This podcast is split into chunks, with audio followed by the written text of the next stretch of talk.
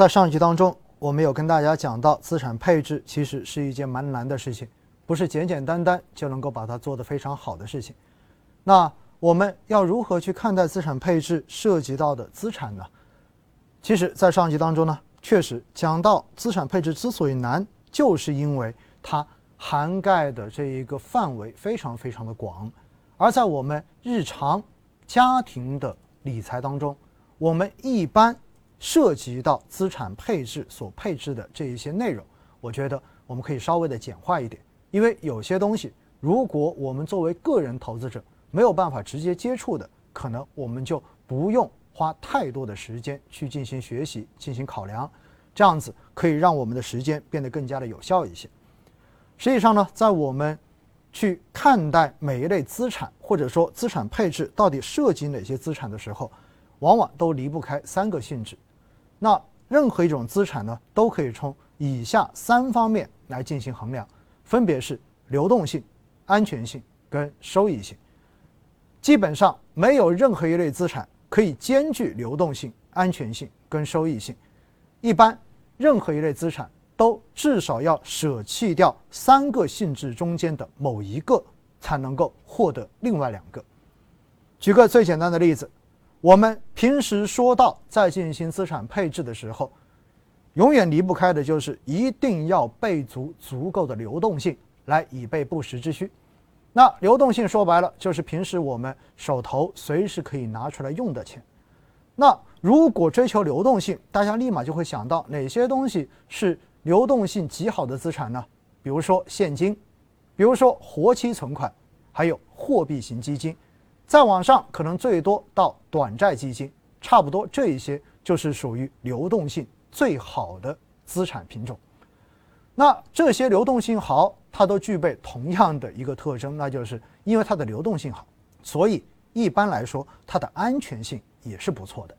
因为任何一类投资品种，只要你的流动性足够的好，变现能力足够的强，相对而言，它一般来说风险都不会太大。所以呢，这是。流动性资产经常具备的两个性质就是流动性很好，安全性很好。但是我们都知道，现金拿在手里面是没有任何收益的，而活期存款的收益也几乎可以忽略不计。而货币型基金现在基本上的收益也都在年化百分之二以下，短债型基金也仅仅比货币基金稍微高一点点而已。所以呢？我们可以看到，这些资产在收益性上面基本上都没有什么太高的表现，这就是典型的三个性质中间舍弃了收益性，而保证了资产的流动性跟安全性。所以在我们进行资产配置考量的时候，当我们要为我们的组合预备出足够的流动性呢，那么这个流动性可以考虑的资产就包括了现金，包括了银行的理财产品。包括了货币型基金，也包括了短债基金。好，除此之外，我们任何的资产配置一定要考虑整个组合的安全性，因为毕竟有些支出是我们这一辈子必须要花的钱，而必须要花的钱，必须要有确定的理财渠道来保证这笔钱一定会有。所以这个时候就突出的要求这一类资产必须有足够的安全性。那安全性开始说到了，流动性资产的安全性也很高，但是如果我们有这种长期理财目标，肯定我们希望它的收益性也要更高一些。那如果资产要具有安全性，同时又具有比流动性资产更高的收益性，那么这个时候我们往往就会要舍弃掉资产的流动性，所以。最简单的一个比较就是定期存款跟活期存款的比较，大家明显发现，定期存款因为我们是有一个期限的限制，没有到达期限，这笔钱根本就取不出来，因此我们就可以获得超越活期存款的收益，这是最简单的一个例子。那如果从安全性角度来考虑，到底哪些资产是属于偏安全性的呢？一般来说，我们觉得哈，首先。债券类资产应该是安全性比较高的，当然前面说过的短债，因为它流动性更好，所以它在债券类资产中间相对而言是收益最低的。如果我们的这一个资产配置组合存续的时间能够长一点，那么我们就可以去配置更长久期的债券，这样子它的利率、它的收益也会来得更高一些。那在安全性很高的资产，或者说在我们平时的资产配置中间，经常会用到来降低风险的资产，还包括了黄金资产。黄金是零息债券，这是它的本质上的定义。所以呢，黄金往往可以帮我们来对冲整个资本市场的系统性风险，是帮我们守住底线的资产。除了黄金之外，其实在我国房地产也应该算是一个安全性相对比较高的资产。说白了，这个房子你买了之后，只要没有特别的意外发生，基本上它这个资产都是一直存在，而且一直会有价值在的。